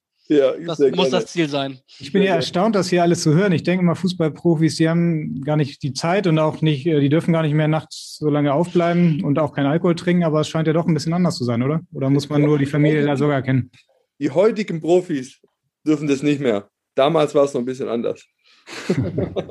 wird immer professioneller und wird immer, wird immer mehr ähm, Ernährung, noch schneller, noch besser, mehr Schlaf, nur noch Wasser trinken, aber es war vor fünf vor vier Jahren, Jahren war das noch anders. Zum Glück noch nicht so schlimm. Dann hoffen wir mal, dass du jetzt mindestens ein genauso großes Anekdotenfeuerwerk äh, rauszauberst, wenn wir den nächsten HSV-Kandidaten aus dem Hut zaubern, nämlich äh, Nikolai Müller, der, den wollen wir aber als erstes mal selbst hören. JP Schiplock. Hab gehört, du bist heute im Podcast. Da lasse ich mir natürlich nicht nehmen, dir auch eine kleine Frage zu stellen da du letztes Mal behauptet hast, ich würde in Begemmen immer gegen dich verlieren, was äh, eindeutig eine Lüge ist, weil du ja immer mi, mi, mi, mi, mi machst und aufgibst. Das heißt, in der Regel gewinne ich eigentlich immer. Ähm, aber zu meiner eigentlichen Frage ist, ähm, ich bin ja hier in Sydney, in Australien, auf ein kleines Abenteuer, um Fußball zu spielen. Wollte ich einfach mal fragen, ähm, wie siehst du das? Ähm, kannst du dir auch sowas vorstellen? Oder sagst du lieber, ich bleib äh, in Deutschland? Ähm, das würde mich gerne mal interessieren. Ich hoffe, euch beiden geht's gut und äh, wünsche euch noch viel Spaß im Podcast und liebe Grüße aus Sydney. Ciao. Ja, liebe Grüße von Nikolai Müller, Sydney Wanderers. Du hast ihn offenbar noch nicht besucht, oder? Ist nee, ja auch schwierig gerade. Leider, leider, noch nicht, aber so seriös habe ich Nikolai auch selten gehört, muss ich echt dazu sagen. Dass er so seriös äh, eine Sprachnachricht abschicken kann, Chapeau, hätte ich nicht gedacht. Äh, also den Schalter umgedreht, ne? Er war da mit dem Schummeln am Anfang, da habe ich gleich wieder das Muster erkannt, aber dann hat er noch den seriös Schalter gefunden. Ja, mit, mit, äh, mit Nikolai hatte ich, ja, wie gesagt, das ist, war eine sehr, sehr, sehr, sehr schöne Zeit auch. Wie gesagt, es war mit Pierre und mit äh, Nikolai zusammen eigentlich. Wir waren eigentlich so zu dritt ein bisschen unterwegs. Louis manchmal noch ein bisschen. Ähm, und äh, da die, die Frauen sich ähm, dann auch sehr, sehr gut verstanden haben, meine Frau und Nikolais Frau, die Jessie, ähm, ist es dann auch so ein bisschen geblieben. Ähm, die Frauen haben das dann ein bisschen, auch mal, wenn die noch in Kontakt sind äh, und FaceTime, dann, dann sieht man sich dann auch doch noch ein bisschen öfter. Ähm, und ja, wie gesagt, äh, ich freue mich auch wieder, wenn er wieder nach Deutschland kommt. Äh, wir haben jetzt, glaube ich, vor äh, ein paar Tagen mal auch äh, gefacetimed und meinte, er kommt, hat vor, auch äh, im Juni wieder nach Deutschland zu kommen und äh, dass wir uns auf jeden Fall auch treffen äh, in Hamburg dann. Da freue ich mich auf jeden Fall ähm, auf eine Runde Backgammon und äh, ja, ein Gläschen, keine Ahnung. Buka. Bitte nicht. Ähm, aber ob ich mir das vorstellen kann, äh, ja, kann ich mir sehr, sehr gut vorstellen. Ähm, wohin genau und, und was, ähm, ja, ist man auch ein bisschen abhängig von den, von den Vereinen oder von dem Land auch, äh, wo Interesse besteht. Ähm, aber ich wäre natürlich auch äh, offen dafür, ähm, ob es jetzt Australien ist äh, oder USA oder auch ja, was anderes.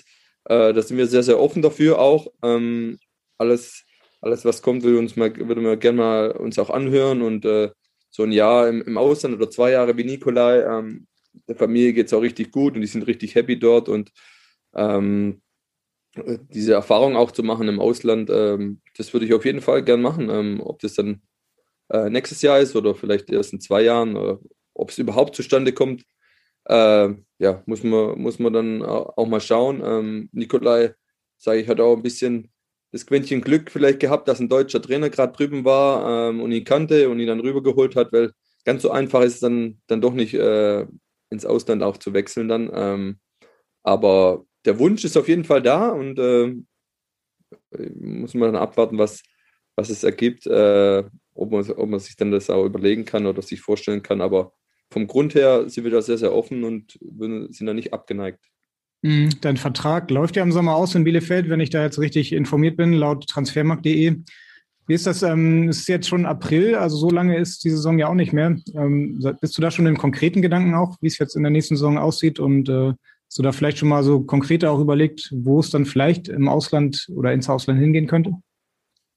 Ähm, nee, wo genau, weiß ich nicht. Also, wenn ich es mir aussuchen könnte, würde ich schon gerne äh, in die Staaten. Ähm, jetzt gar kein, äh, gar kein Verein per se irgendwie ausges ausgesucht, aber ähm, in die Staaten äh, wäre so ein, so, ein, so ein Wunsch von uns. Ähm, aber wie gesagt, ich musste alles auf mich zukommen lassen auch. Ähm, es ist nicht so, dass ich jetzt irgendwie ein konkretes Angebot schon habe. Ähm, ich weiß auch nicht, wie es jetzt weitergeht mit, mit Arminia. Ähm, da gab es schon Gespräche, aber ich sage, dieses Jahr ist sehr, dauert alles sehr, sehr lange wegen Corona auch. Äh, jeder muss erstmal, jeder Verein muss wirtschaftlich gucken wie er dasteht, welche Spieler gehen, welche können sich überhaupt leisten, äh, wie groß ist das Loch äh, von der, von der Corona-Krise wirklich. Ähm, und von dem her lasse ich alles auf mich zukommen. Ähm, ich, ich würde gern auf jeden Fall noch äh, ein, zwei Jahre Fußball spielen. Äh, eins auf jeden Fall und alles andere muss man dann auch schauen, wie es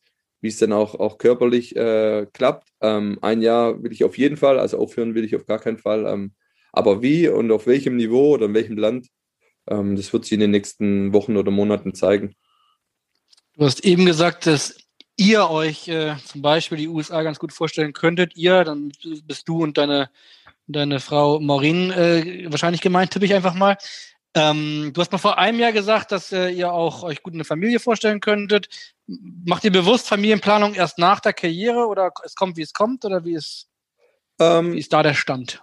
Ja, ähm, geplant ist es ähm, ähm, nach wie vor. Und ähm, ja, es kommt, wenn es kommt, ist es einfach dann. Ähm, es ist nicht gezielt nach der Karriere, ähm, aber ich bin gar nicht schad drum. Wenn es jetzt äh, nach der Karriere dann erst so sein soll, ähm, weil ich dann einfach auch anders Zeit habe und anders genießen kann, unabhängig, was ich nach meiner Karriere mache. Ähm, aber reines Fußballbusiness ist ja schon sehr an Term Termine gebunden und man ist schon auch abhängig äh, davon, von Trainingslager, von Spieltagen, von, ja, egal, von Urlauben ist es ja mal egal.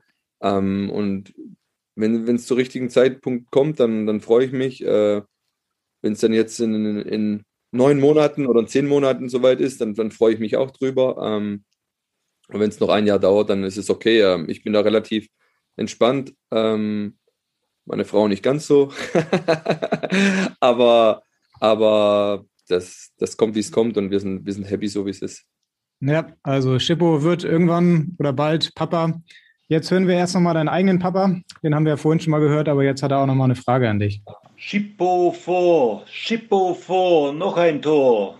Hallo Sven, ich hätte mal eine Frage. Wo kommt eigentlich dein Name, dein Spitzname her? Schippo. Und wer hat ihn dir gegeben? ja, so wie man deinen Vater hört, hätte ich eine Idee, wo der Spitzname herkommt. Du lachst schon so? Äh, ich muss wegen meinem Papa lachen, nicht, nicht wegen der Frage. ähm, äh, wo mein Spitzname herkommt? Das ist eine gute Frage. Also zu meinem Papa haben sie früher immer Chippy äh, gesagt. Und das war irgendwann, äh, das ist eine gute Frage. Vielleicht weiß mein Papa mehr wie ich. Ähm, aber ich weiß es nicht. Äh, ich kann, ich, ich kann gar nicht den, den Moment sagen, der hat den, den Spitznamen irgendwie rausgegeben oder hat irgendwie erfunden oder ich, das ist eine gute Frage. Das ist wirklich eine gute Frage. ähm, aber hat sich auf jeden Fall, es war schon in jungen Jahren, in der Jugend dann schon, ähm, und es hat sich aber so festgebrannt, dass, ja, dass es dann die ganze, ganze Karriere so geblieben ist. Also jeder kennt mich, glaube ich, äh, unter Schippo. Es gab auch schon Mitspieler, wo ich zwei, drei Jahre mit denen zusammengespielt habe und dann kam jemand und fragt, wo ist das Sven? Und die haben sich dann wirklich angeguckt und überlegt, wer in dieser Kabine Sven heißen könnte. Weil einfach äh, ich dann einfach Schippo bin, ja. Und das ist äh, witzig auch immer, jedes Mal, wenn ein neuer Trainer kommt, der sagt noch die ersten zwei, drei Wochen Sven, Sven, Sven und dann merkt er, okay, hier sagt gar keiner Sven. Und dann bin ich auch immer äh, Schippo und äh, das ist bis heute so geblieben. Ähm, dass ja, müsst ihr vielleicht nochmal in der Familie besprechen, wo der Name jetzt genau herkommt. Auf jeden Fall ja aus der Jugend und dein Vater Markus war ja auch mal dein eigener Trainer, ne? Lange, lange Jahre lang beim FC Engstingen. Ist das richtig? Ja, ja. Der war, ich weiß nicht, dass ich was Falsches sage, aber ich glaube schon äh, neun Jahre lang äh, mein Trainer, äh, mein Jugendtrainer, ähm, bis ich dann äh, mein Papa dann irgendwann die Jugend verlassen hat und aktiv trainiert hat und ich dann auch irgendwie äh, weiter weg äh, gewechselt bin. Ähm, aber der war immer mein, mein Wegbegleiter, meine ganze Karriere. Er war auch mein Personal Coach, jetzt nicht im mentalen, aber im fußballerischen. Ähm, er hat mich nie irgendwie dazu gezwungen, aber er wusste ganz genau, wenn er mir ins Gewissen redet, dann, dann reicht das. Hat immer dann die Bälle, die, die Bälle gehabt, in mein Zimmer geklopft und hat gefragt, ob wir trainieren sollen. Äh, und ich an der Playstation und oh, eigentlich keine Lust. Und hat er die Bälle vor die Tür gestellt und hat gesagt, wenn du das anders überlegst, ich bin da, aber wenn du keine Lust hast, hast du keine Lust. Und dann kam immer das schlechte Gewissen und äh, er hat mich schon auch äh, sehr, sehr, sehr geprägt auch und sehr, sehr geholfen in meiner Karriere. Ähm, auch wo ich noch bei den VfB Amateuren war, äh, war klar, dass ich immer ein bisschen mehr machen muss wie, wie die anderen, dass ich, dass ich äh, irgendwie annähernd an dieses Level komme. Und das hat er mir immer wieder vor Augen geführt ähm, und haben mir immer auch äh, extra Schichten, äh, äh, extra Schichten eingelegt. angelegt, ja. Ähm, und das war anfangs noch mein, mein, mein bester Kumpel, äh, der, der Jan, war immer noch mein Trainingspartner. Und äh, auch witzige Geschichte. Ähm, äh, ich war immer mit meinem besten Kumpel auf dem Trainingsplatz. Ähm, der, war nur, der war nur in der Schule und ich ein bisschen Ausbildung gemacht und, und bei SSV Reutlingen in der ersten Mannschaft gespielt. Und mir war das Training immer ein bisschen zu wenig. Ähm, in jungen Jahren bin ich noch zu meinem Papa noch ins Training, immer zum Aktiven, wo er Trainer war beim SV Würting. Äh, Freitagabends noch immer mittrainiert. Irgendwann habe ich dann mit meinem besten Kumpel dann noch trainiert. Ähm, und mein Papa hat sich dann immer wieder mit eingeklinkt, also wenn er, wenn er zeitlich äh, das, also Zeit hatte einfach. Ähm, und einmal war mein bester Kumpel dann dabei und wenn ich mit meinem besten Kumpel trainiert habe, war es dann immer so praktisch zehn Bälle, zehn Wolle, also, zehn Flanken, jeder schießt vom 16er, Schuss des Tages, wer hat, den schönsten, wer hat das schönste Tor geschossen und nur, nur da ging es nur um den Spaß. So, und dann war mein Papa da und dann ging es halt richtig mit Passübung, Pass, Klatsch, Torschuss und richtiges Training. Und dann ging es so weit, dass mein bester Kumpel dann, irgendwann habe ich ihn gefragt, komm, komm mal trainieren, hat er gefragt, ist es mit deinem Papa oder ohne dein Papa? Wenn er dann schon eine strenge Hand hatte im Training, mein Papa, der wollte dann schon auch äh, einen Effekt haben. Und das war meinem Kumpel dann irgendwie nicht recht. Er wollte nur aufs Tor bolzen. Ähm, und deswegen bin ich sehr, sehr dankbar, äh, wie mein Papa mich begleitet hat, meine ganze Karriere und auch immer wieder getrieben hat, mehr zu machen. Äh, das war das nötige Quäntchen, wo, wo dann vielleicht äh, wo ich gebraucht habe, um dann auch den Sprung äh, dauerhaft in der Bundesliga zu schaffen. Mhm, das hat er mir im Vorgespräch auch verraten, dass du in der Jugend eigentlich das, was du heute hattest, nämlich oder hast als Bundesliga-Profi, dieses physische, dieses kämpferische, das Anlaufen, dass du das als junger Spieler eigentlich gar nicht hattest, dass du da eher doch eher etwas trainingsfauler warst, um es mal so zu sagen. Ja, ich war Lauf, lauffaul eigentlich. Ähm, da hatte ich es genau andersrum. Ich war eher lauffaul und habe ein bisschen mehr Tore geschossen. Ähm, Viele sagen jetzt, äh, warum hast du es nicht beibehalten? Aber ähm, ja, ich war, äh, ich war, das ist mir gar nicht so selber bewusst gewesen, aber ich war ein sehr, sehr fauler Spieler anscheinend. Das war da schon auch so im Jugendbereich, dass sich Eltern schon auch beschwert haben beim Trainer, warum ich immer wieder spiele und ich so faul wäre und äh, kaum laufen würde. Und ähm, aber das war dann irgendwann, das war wie ein Schalter aus der Jugend in den Profibereich, dann war klar, hier reicht's nur mit bisschen äh, paar Tore schießen reicht es nicht. Ähm, und ähm, ich musste mehr machen. Und es war mir relativ früh klar, ähm, dass ich mehr machen muss, um, um mehr zu erreichen. Und ich hatte immer, immer das Glück, auch die gewisse Zeit zu haben, um mich weiterzuentwickeln, um meine Defizite aufzuarbeiten, egal ob es bei VfB Amateure war oder auch bei Hoffenheim in den ersten Profijahren.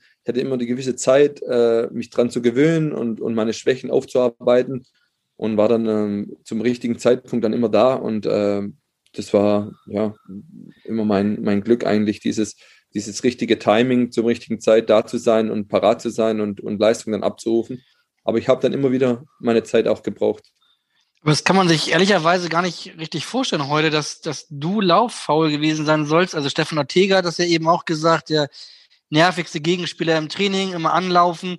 Ich erinnere mich äh, beim HSV, ich glaube, Markus Gistol war das oder vielleicht jemand anderes, ich weiß es nicht ganz genau mehr, der aber auch immer gesagt hat, dass der beste Anläufer, den es gibt, ehrlicherweise, bevor du beim HSV gespielt hast, kannte ich dieses Wort Anläufer gar nicht.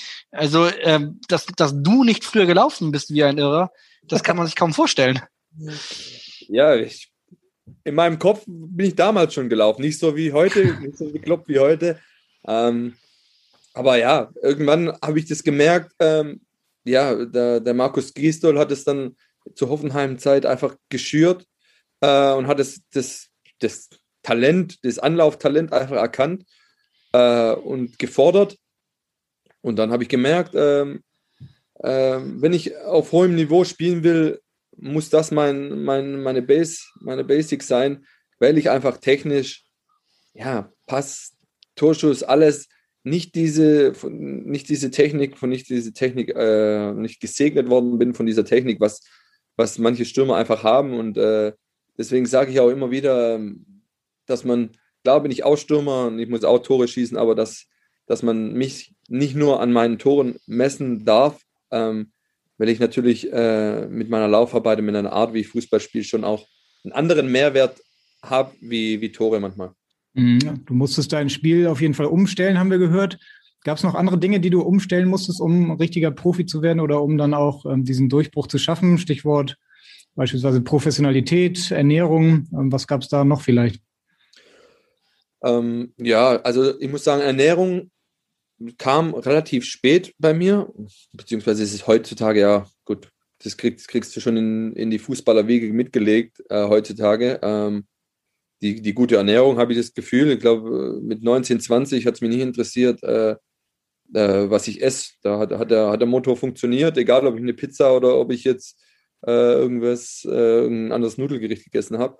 Kann ich mir auch gut daran erinnern, wie wir beim VfB Amateure äh, in, ins Palm Beach in die Sportsbar sind, ähm, in der Mitte, also zwischen zwei Trainingseinheiten dienstags und haben uns da eine Pizza Salami mit Mais und Zwiebeln, eine Spezi, ein bisschen gezockt am Automaten.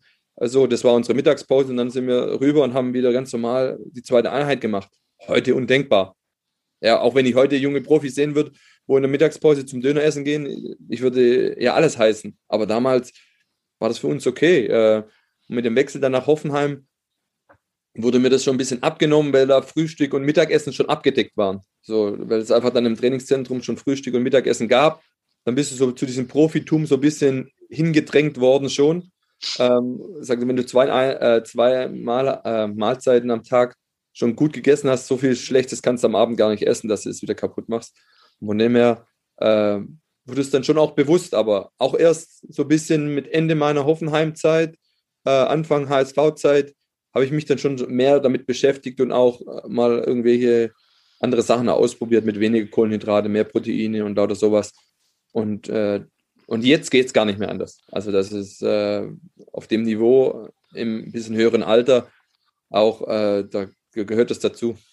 Hoffenheim-Zeit, Anfang HSV-Zeit und dann auch transportiert bis in die Darmstadt-Zeit, wie wir in unserer letzten Sprachnachricht nochmal einmal nachhören können. Ja, Schibi, du alter Torjäger. Cool bist du, ja, richtig cool. Ähm, du, ich habe eine Frage und zwar zum einen, du bist ja extremer Avocado-Liebhaber. Wollte ich wissen, weißt du denn überhaupt, ist die Avocado ein Obst oder ein Gemüse? Und zum anderen, ist dir denn schon mal so eine Verletzung passiert, äh, wo man immer von dieser sogenannten Avocado-Hand spricht? Ähm, das würde mich brennend interessieren. Äh, ansonsten Hoffe ich, dir geht's gut. Wir hören uns. Bleib gesund. Bis bald. Dein Diego. Dein Diego heißt in echt Jerome Gondorf, spielt mittlerweile beim Karlsruher SC, war auch mal beim HSV im Gespräch, dann glaube ich Werder Bremen und jetzt Karlsruher SC. Und ihr habt zusammen in Darmstadt gespielt. Ja, und er fragt zum ersten, zum einen Avocado, Obst oder Gemüse? Es hat er mich erwischt. ähm, ich würde tendieren zum Gemüse. Aber ich bin mir nicht ganz falsch. Ist ein Obst. Ja. Ein Lorbeergewächs aus der Familie der Beeren, also ein Obst, wie wir ehrlicherweise vorher bei Wikipedia nachgeguckt haben. Ja, okay. Ihr wusstet es auch nicht? Ihr hättet es auch nicht gewusst? Nee, nicht wirklich, wenn wir ehrlich sind, aber. Die Avocado-Hand kannst Aber hier wird man ja auch schlauer in diesem Podcast.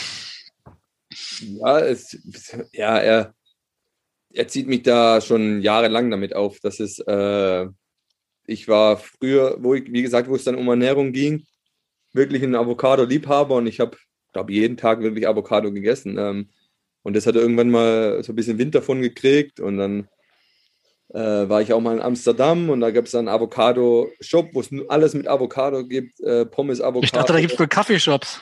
und davon habe ich ein Bild geschickt auch und äh, aber er weiß auch ganz genau, dass es schon lange nicht mehr so ist, äh, dass mein Avocado-Konsum oder meine Avocado-Sucht äh, schon begrenzt ist auf vielleicht eine in der Woche überhaupt. Ähm, ja, von dem her ist es äh, also relativ entspannt geworden. Das heißt, der Avo, die Avocado-Hand, so hat er es ausgedrückt, ähm, soll das eine Verletzung sein von deinem ja, übermäßigen äh, Avocado-Konsum? Ja, er will, glaube ich, auf meine, weil er jetzt gelesen hat, dass ich mir an der Hand verletzt habe. Weil das wahrscheinlich Schlussfolgern auf meinen häufigen Avocado-Konsum. Ob ich äh, vielleicht wegen, wegen der Avocado jetzt meine Handverletzung habe, aber es ist ein bisschen weit hergeholt. Ihr habt ein Jahr zusammengespielt äh, in Darmstadt. Du hast schon am Anfang gesagt, dass äh, deine eine ganz große Verbindung zu den Lilien hast du jetzt nicht mehr unbedingt. Ähm, hast du noch überhaupt eine Verbindung nach Darmstadt? Ja, zu Jerome äh, ist nach wie vor. Ähm, der ist eigentlich so mein engster Kumpel geblieben. Ähm, ja, wir haben noch regelmäßig auch Kontakt, wir FaceTime öfter. Ähm, ähm, jetzt klar mit Bielefeld, wo ich ein bisschen weiter weg bin, sehen wir uns jetzt nicht mehr so oft. Ähm, aber wir, wir, schauen auch, dass wir uns dann öfter mal, mal sehen. Ähm, aber mit ihm verstehe ich mich super. Habe ich zur Darmstadt-Zeit super verstanden und jetzt im Nachhinein äh, wirklich auch richtig gut und ist ein wirklich guter Freund auch äh, geworden. Ähm, so auch für nach der Karriere auf jeden Fall. 2016, hm, 2017 warst du für ein Jahr in Darmstadt ausgeliehen vom HSV damals. Ähm, hat sich ja auch einiges verändert in der Mannschaft. Also so viele Spieler sind jetzt wahrscheinlich auch nicht mehr da, ne? oder gibt es da noch welche? Ähm, viele auf gar keinen Fall, glaube ich. Ähm, der Holland ist, glaube ich, noch da. Und Manuel Höhn kann noch sein, dass er noch da ist. Ähm, ja, und sonst, äh, glaube, ja, das ist ja normal heutzutage. Also dieses ich glaube, drei, vier Jahre äh, ist schon viel in, in einem Club, da, da, passiert schon viel.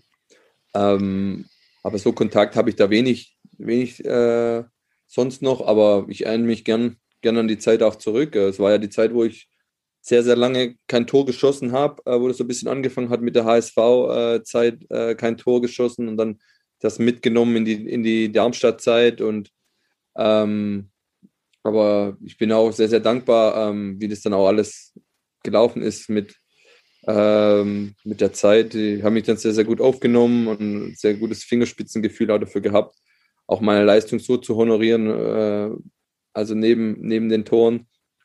Und ja, schlussendlich haben sie das Tor dann, was ich geschossen habe gegen Freiburg äh, nach der langen Zeit, dann auch wirklich auch sich mit mir gefreut, authentisch mit mir gefreut. Äh, und da bin ich auch sehr, sehr dankbar dafür. Äh, das, das, das werde ich so schnell auch nicht mehr vergessen, den Tag.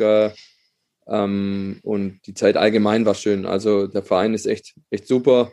Die Fans machen richtig Spaß. Äh, und ich freue mich immer, immer auch dort zu sein oder wie gesagt auch dort zu spielen, obwohl das jetzt mit den Fans alles schwierig ist. Auch Darmstadt wurde vor der Saison so ein bisschen als Geheimfavorit äh, gehandelt, als Außenseiter. Was den Aufstieg betrifft, ist jetzt überhaupt nicht aufgegangen. Traust du dir eine Meinung aus der Entfernung zu, warum die nicht so ganz äh, in die Spur gekommen sind bislang? Ähm, boah, aus der Ferne ist es wirklich schwer zu beurteilen. Ähm, aber ich glaube, dass rein von der Qualität schon auch bessere Mannschaften gibt in der zweiten Liga.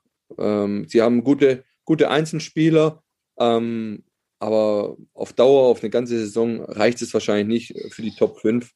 Ähm, da ist die Qualität dieses Jahr schon, schon viel zu gut auch. Ähm, obwohl ich finde, äh, mit Kräuter Fürth und Bochum, dass sie so konstant und gut punkten, hätte ich jetzt auch nicht unbedingt damit gerechnet. Ähm, ich hatte eher so ein bisschen Hannover.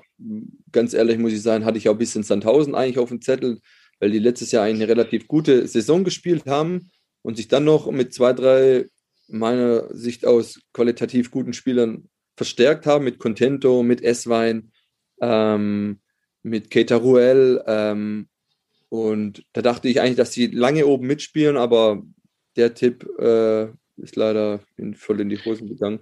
Der ist so gut wie mein Nürnberg-Tipp ungefähr. ähnlich. Ja, ähnlich. Ja, aber man, man steckt auch nicht drin manchmal. Also äh, oft hat es auch, ist es auch nicht nur, hat es nicht nur mit Qualität zu tun, sondern es ist einfach dann auch, ja, wie kommt man in die Saison, wie startet man rein? Ja, und dann nimmt man den Schwung oft auch mit. Ähm, und gewinnt auch Spiele manchmal, wo, wo du denkst, puh, so war es dann bei uns mit, mit Bielefeld auch. Ähm, ähm, da gab es genug Spiele, wo wir dachten, okay, normalerweise müssen wir die hier verlieren. Wenn ich das Spiel nehme in, in Hamburg, wo wir gespielt haben, äh, das Spiel muss ohne Probleme 4-0 ausgehen. Und wir spielen halt 0-0. So. Und dann denkst du dir, okay, ein Punkt in Hamburg ist gut, aber so und solche Spiele, ja, wenn du die zu Beginn der Saison nicht hast, dann und ein paar verli äh, verlierst und dann siehst du, wie mit, mit, mit Clubs wie, wie Sandhausen oder Nürnberg das schon sich schwer tun äh, und um einen Abstieg kämpfen. Ähm, aber ich glaube, auf Dauer, am Ende hin, auf jeden Fall Nürnberg packt es auf jeden Fall. Bei Sandhausen wird es wirklich sehr, sehr schwer. Du hast gerade beim Stichwort Darmstadt die Einzelspieler angesprochen. Serdar Dursun ist auf jeden Fall einer der Topspieler bei Darmstadt 98, 16 Saisontore. Glaubst du, der holt Simon Terodde noch ein? 16 zu 20 steht es aktuell? Ah, Glaube ich nicht. Na, es ist. Der Terodde ist einfach, ja, zu kaltschnäuzig, zu, hat zu guten Torinstinkt, äh, muss man ihm einfach lassen. Er hat äh, sehr, sehr gute Mitspieler um sich herum, wo ihn auch in Szene setzen und er hat einen guten Riecher, auch wo Bälle runterfallen. Ähm, und ich glaube nicht, dass ihn jemand äh, einholen kann bis zur Saisonende. Ich glaube, der holt sich die Krone auch und ich hoffe, dass er sich äh, die Krone holt mit dem Aufstieg. Das gönne ich ihm und das gönne ich dem, dem HSV und allen Spielern, wo auch noch da sind. Dann brauchen wir dich wahrscheinlich zum Ende jetzt auch nicht mehr fragen, wem du am Freitag etwas mehr die Daumen drückst. Nee, nee. Ich, also schlussendlich bin ich ein neutraler Zuschauer, ja. Äh, ich will nicht, dass, dass die Linien irgendwie absteigen. Ähm, aber ich will ähm, auch nicht, dass sie verlieren. Das ist, äh, also ich sitze jetzt nicht, ich bin jetzt kein richtiger HSV-Fan und sage, äh, die müssen jetzt gewinnen. Ich, ich hoffe, dass sie gewinnen und ich hoffe, dass sie aufsteigen. Ähm, und Darmstadt soll in der Liga bleiben, auf jeden Fall. Ähm, ich würde mir, ich sage so, ich würde mich freuen, wenn der HSV gewinnt und wieder im Endspurt dieses Mal richtig in die Spur kommt und diese Form auch hält bis zum Ende und unabhängig als Erster oder als Zweiter, Relegation mal ausgeschlossen, aber ähm, dass sie das auf jeden Fall packen dieses Jahr und dafür bräuchten sie einen Sieg am besten am Freitag. Spielen sie am Freitag? Am Freitag spielen sie. Damit hast du auch eigentlich ehrlicherweise unsere letzte Frage, die wir allen stellen, äh, beantwortet, nämlich wann steigt der HSV auf, ist die, ist die Frage und aus deiner vorweggenommenen Antwort entnehme ich, dass du schon glaubst, dass das dann diesen Sommer auch der Fall sein wird. Ich hoffe es. Ich hoffe es wirklich. ich gönne es ihm wirklich, dem, dem HSV. Äh, aber geglaubt habe ich es die letzten zwei Jahre eigentlich auch. Ähm, aber ich, ja, ich hoffe wirklich, dass es, dass sie aus den letzten Jahren irgendwie ein bisschen eine Lehre rausnehmen und dass es dieses Jahr wirklich dann klappt. Wir hoffen, dass Arminia Bielefeld nicht absteigt und dass es dann vielleicht im nächsten Jahr in der Bundesliga zu einem schwarz-weiß-blauen Fan-Treffen mit dem HSV und Arminia Bielefeld kommt. Ja, vielleicht dann ja auch mit dir. Vielleicht auch in der zweiten Liga, man weiß es nicht, aber wir hoffen auf jeden Fall. Wir hoffen ähm, mal in der ersten, beide in der ersten. Genau. Und vielleicht dann ja auch mit dir. Auf jeden Fall, Schippo, vielen Dank äh, für die jetzt gut fast anderthalb Stunden. Hat großen Spaß gemacht. Waren schöne Geschichten ähm, dabei. Darauf trinken wir auf jeden Fall nochmal einen Sambuka, würde ich sagen. Jederzeit. machen wir mal eine, wenn Corona vorbei ist, machen wir eine La Soga Party in Hamburg. sehr, sehr gerne. Da würden wir auf jeden Fall nicht Nein sagen. Genau. Wir melden uns dann in der. Ja? Ihr wisst doch gar nicht, was ihr euch da antut, aber. Wir gehen vorher nochmal ins Sambuka-Trainingslager, genau. Quarantäne Sambuka-Trainingslager, ja. Genau. Wir melden uns dann in der kommenden Woche wieder nach dem Spiel gegen Darmstadt und vor dem Spiel in Sandhausen dann. Schippo, als Schwabe sagt man Servus, in Hamburg sagt man Tschüss und bei uns heißt das auf Wiederhören. Ciao, ciao, ciao. Weitere Podcasts vom Hamburger Abendblatt finden Sie auf abendblatt.de slash podcast.